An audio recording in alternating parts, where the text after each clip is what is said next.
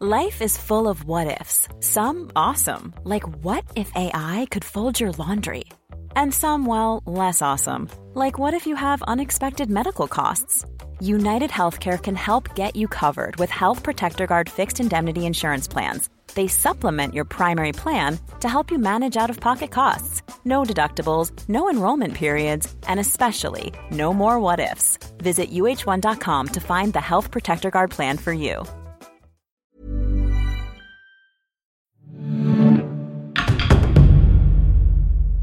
Quand j'ai rencontré les dieux à Asgard, j'ai été marqué par cette histoire de prophétie du Ragnarok. Je l'ai gardée dans un coin de ma tête. Le Très-Haut, l'égal du Très-Haut et le tiers l'avaient mentionné rapidement, mais ça m'avait mis un coup au moral. Pourtant, il en faut beaucoup pour abattre le grand Gylfi, roi de Suède. Mais la fin du monde quand même, c'est inconcevable. Lorsque j'ai demandé des détails aux dieux, j'espérais vraiment que tout allait finalement bien se finir. J'étais un peu naïf.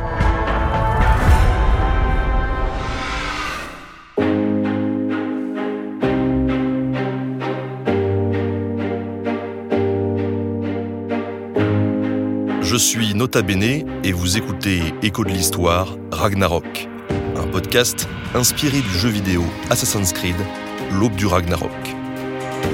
Que savez-vous d'Odin, Thor, Loki et leurs compagnons? Les connaissez-vous vraiment?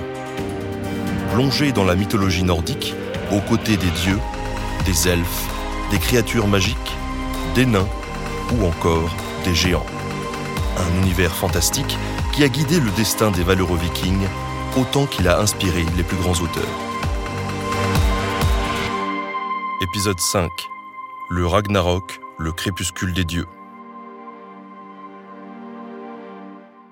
Odin savait, depuis le début, depuis qu'il a créé l'univers de ses propres mains, le Père de toutes choses savait que tout finirait par s'effondrer. La prophétie du Ragnarok est claire, inévitable. Un jour viendra le crépuscule des dieux. Odin a tout tenté pour changer le cours de l'histoire. Il a affronté lui-même les pires monstres et il s'est reposé sur Thor pour réfréner les ardeurs des géants. Le tout en s'efforçant de conserver l'équilibre fragile des neuf mondes. Mais même le Père des dieux ne peut aller contre le destin. Je dirais pas qu'il est hanté par, par Ragnarök, mais il est au courant, effectivement, ce qui n'est pas le cas de tous les personnages. Anne-Lee Jarl Irman, maître de conférence en études nordiques à l'université de Caen. Il sait que Ragnarök est inévitable parce qu'on ne peut pas échapper à son destin. Donc son, son travail n'est pas de d'empêcher Ragnarök parce que ça il peut pas. Par contre, son rôle est de de l'empêcher aussi longtemps que possible, en quelque sorte. Donc, il connaît les signes annonciateurs, il cherche sans cesse ces signes-là. Il est obsédé un peu par tout ce qui se passe autour de lui parce qu'il est obligé de, de, de savoir tout ce qui se passe et savoir quand arrivera la fin.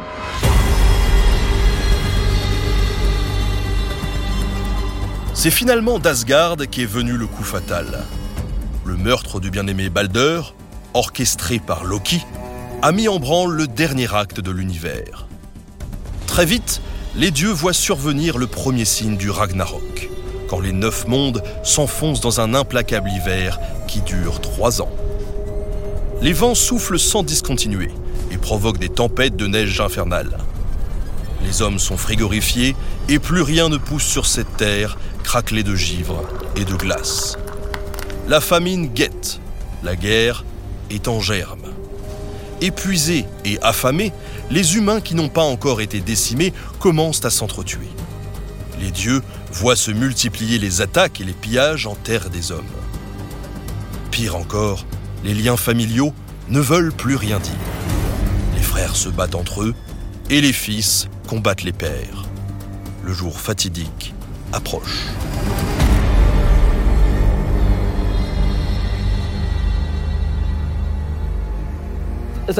Il y a une sorte de beauté obscure dans le Ragnarok, qui est cette idée que toutes les choses ont une fin. Eric Lacey, maître de conférences en langue et littérature à l'université de Winchester. Rappelez-vous, les dieux sont des êtres aussi faillibles que les humains. Et tous les êtres meurent à un moment donné. La façon qu'ont les dieux de se préparer au Ragnarok, en sachant qu'ils vont mourir, mais en vivant leur vie et en accomplissant intentionnellement des actes qui les rapprochent de leur fin, ça reflète la façon dont les gens vivaient dans la Scandinavie médiévale, en ayant toujours en tête que la mort est inévitable. L'obscurité de l'hiver est bientôt renforcée par une noirceur plus profonde. Fenrir, le loup géant, qui est également le fils de Loki, a lui-même engendré deux enfants, Ati et Skoll, aussi grands que lui. Depuis des lustres, il pourchasse inlassablement le soleil et la lune. À l'aube du Ragnarok, cette course prend fin. Les loups avalent les deux astres leur lumière disparaît, et avec elle, un sentiment de désolation recouvre le monde. Un épisode que les croyants avaient matérialisé dans leur observation du ciel. Il y a un amas d'étoiles dans la constellation du taureau qu'on nomme les Ayades, mais que les païens appelaient la gueule du loup. Gisli Sigurdsson, enseignant-chercheur à l'Institut Arni Magnusson de Reykjavik. C'est un amas d'étoiles en forme de V, et ce signe de la gueule du loup est situé en plein dans la trajectoire du Soleil dans le ciel. Le Soleil le traverse de droite à gauche pour s'en éloigner petit à petit. Lors du solstice d'été, le Soleil sort de la gueule du loup, et c'est l'une des raisons qui a donné lieu en Scandinavie aux célébrations du Midsummer Festival. Un événement encore très populaire aujourd'hui, notamment en Suède.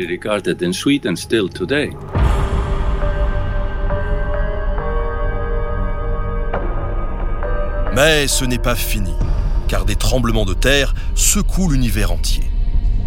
Yggdrasil lui-même, l'arbre-monde indestructible, en tremble de toutes ses feuilles, menaçant les neuf mondes nichés entre ses branches tous les êtres vivants sont terrorisés par le vacarme assourdissant. Dans le fracas des montagnes qui s'écroulent, Loki, le dieu déchu, et Fenrir, tous deux capturés par Asgard, se libèrent de leur chaîne. Pendant ce temps, l'autre fils de Loki, le serpent de Midgard, Jormungand, quitte la mer pour rejoindre la terre. Les vagues provoquées par les mouvements de son corps gigantesque engloutissent des villages entiers. Et soudain, alors que l'univers est déjà en plein chaos, toutes les créatures, les hommes et les dieux se figent. Heimdall vient de souffler dans sa corne. C'est le signal tant redouté, l'annonce du Ragnarok.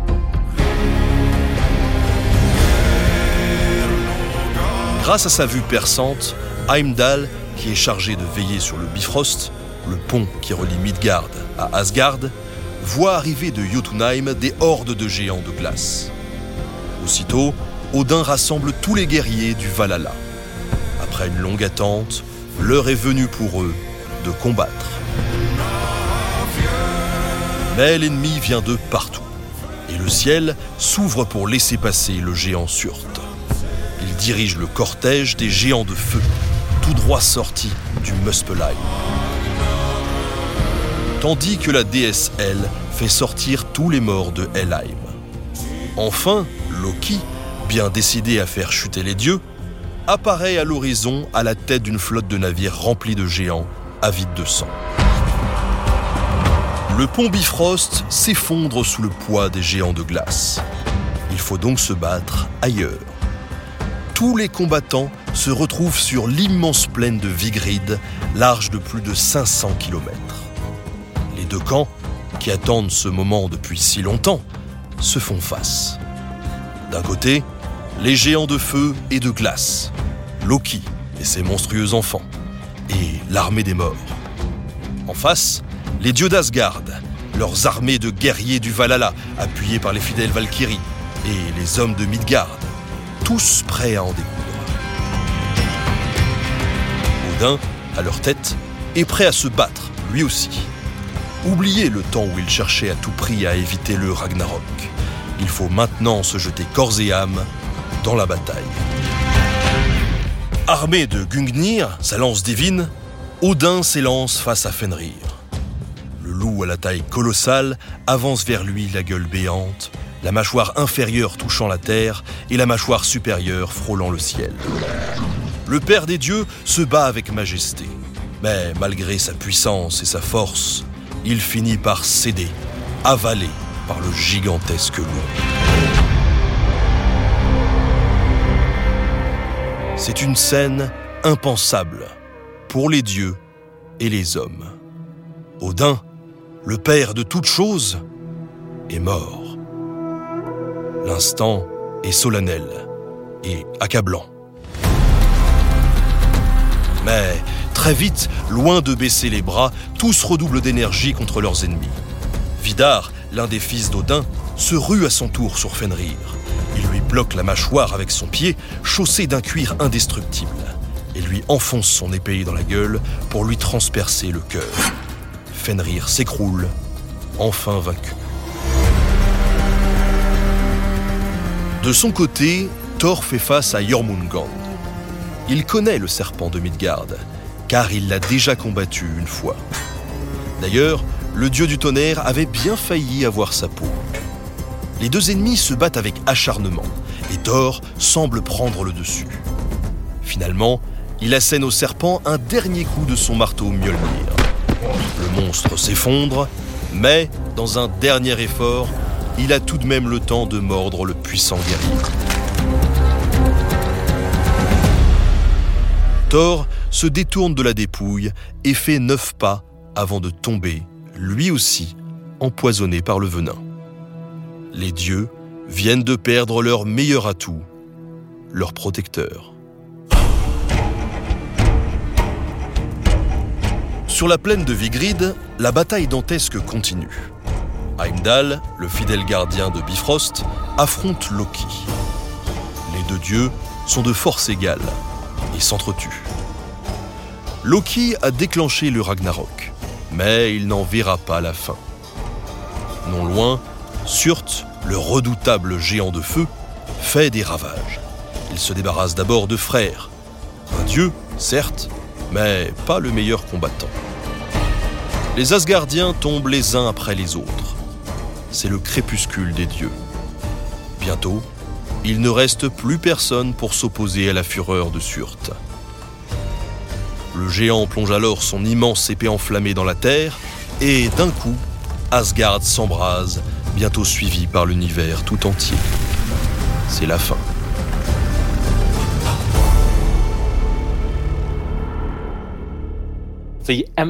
L'accent mis sur le feu rappelle énormément le christianisme.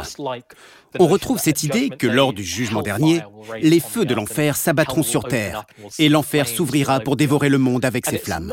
Ce n'est pas dans la mythologie nordique, mais à peu près à la même époque. En haut allemand, le langage parlé dans une partie du monde germanique, on trouve un texte appelé le Muspili. C'est un texte chrétien sur la fin du monde, sauf qu'ils utilisent le mot muspel, donc le royaume du feu dans la mythologie nordique, pour décrire l'Apocalypse. Le fait que le christianisme emprunte ce mot issu du vieux norrois pour parler de la fin des temps montre bien les connexions multiples et prolongées entre les croyances païennes et cette nouvelle religion en Scandinavie à cette époque. Il y a eu une double influence. Toute trace de vie a disparu. Tout ce qu'a construit Odin est parti en fumée. Les dieux sont morts, les géants ont disparu et il ne reste plus qu'un décor dévasté. Même Yggdrasil est en bonne partie réduit en cendres. Pourtant, dans le silence assourdissant qui suit l'apocalypse, un bruissement se fait entendre. C'est un jeune couple d'humains qui descend timidement des branches de l'arbre monde. Lif et Liftrasir s'étaient réfugiés dans un recoin d'Yggdrasil épargné par les flammes.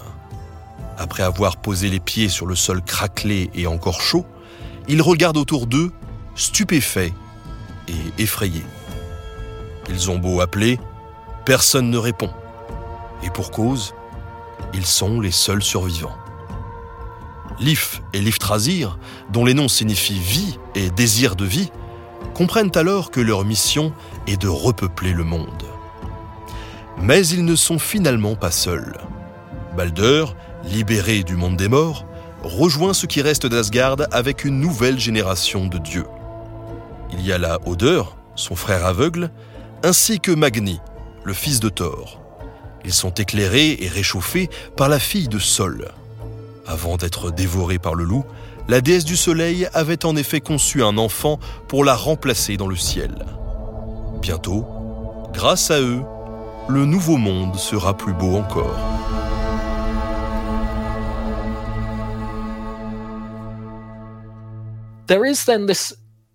Il y a quand même un peu d'optimisme à la fin, avec l'idée que les enfants d'Odin héritent de l'univers et qu'un nouveau cycle démarre.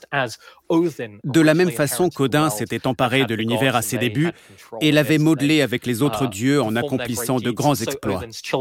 Désormais, c'est au tour de ses enfants.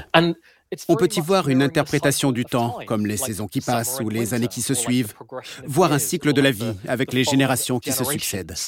Pour revenir à, Balder, il fait justement partie des dieux qui survivent à Ragnarök, semble être destiné à devenir le, chef du, nouveau monde, ce qui peut peut-être être interprété comme la nouvelle ère chrétienne ou, en tout cas un monde plus, pacifique peut-être.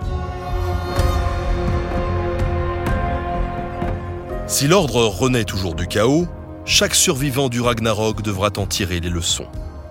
L'arrogance des dieux les a conduits à leur déchéance. L'univers a droit à une deuxième chance. Aux humains et aux dieux de la saisir.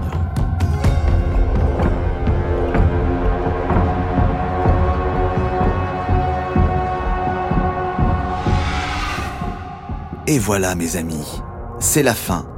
La fin de mon récit, hein. Pour la fin du monde, on a encore un peu de temps. Avant que je quitte Asgard, les dieux m'ont demandé de colporter leur récit autour de moi. C'est chose faite. Vous savez tout maintenant. J'espère que, comme moi, vous retiendrez les bonnes leçons de ces histoires de dieux et de géants. Peut-être serez-vous inspiré par les exploits de Thor, ou bien effaré par l'arrogance d'Odin. Peut-être que les tiraillements de Loki vous pousseront dans la bonne direction, contrairement à lui. Les Nords ont tissé votre destin, oui, mais rien ne dit que vous ne pouvez pas en dénouer les fils vous-même.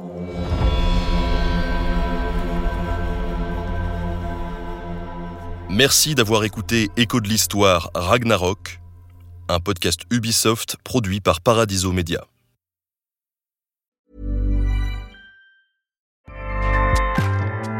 ACAST powers the world's best podcasts. Here's a show that we recommend.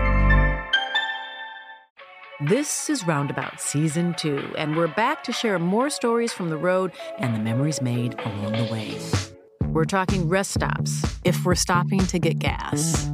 You will be timed. you will be for sure. Misguided plans. I grew up in the city, so I have like, you know, a healthy fear of real extreme darkness. this was like wilderness a lot of laughs. Y'all weird, but you, yeah, you, you were different. Like you were real different, bro. I can't really put my finger on it. And so much more. Just goes to show that unexpected yeah. things sometimes are the best when it comes to a road trip. Roundabout Season 2, presented by Nissan, is live now with new episodes rolling out every Thursday. Listen and subscribe wherever you get your podcasts.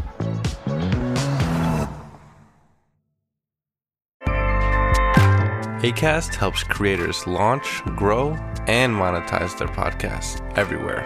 ACAST.com.